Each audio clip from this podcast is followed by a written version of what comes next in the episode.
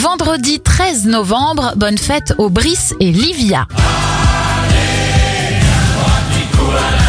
On débute cette éphéméride avec un petit verre à consommer avec modération. L'appellation Beaujolais Nouveau est créée en 1951. En 1994, Michael Schumacher devient le premier pilote allemand champion du monde de Formule 1 et les attentats de Saint-Denis et du Bataclan à Paris ont lieu en 2015. Bon anniversaire à Julia Michaels, elle a 27 ans.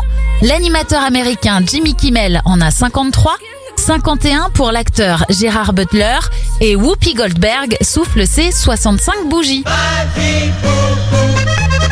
On termine cette éphéméride avec la disparition du cycliste Raymond Poulidor en 2019. Belle fin de semaine à vous.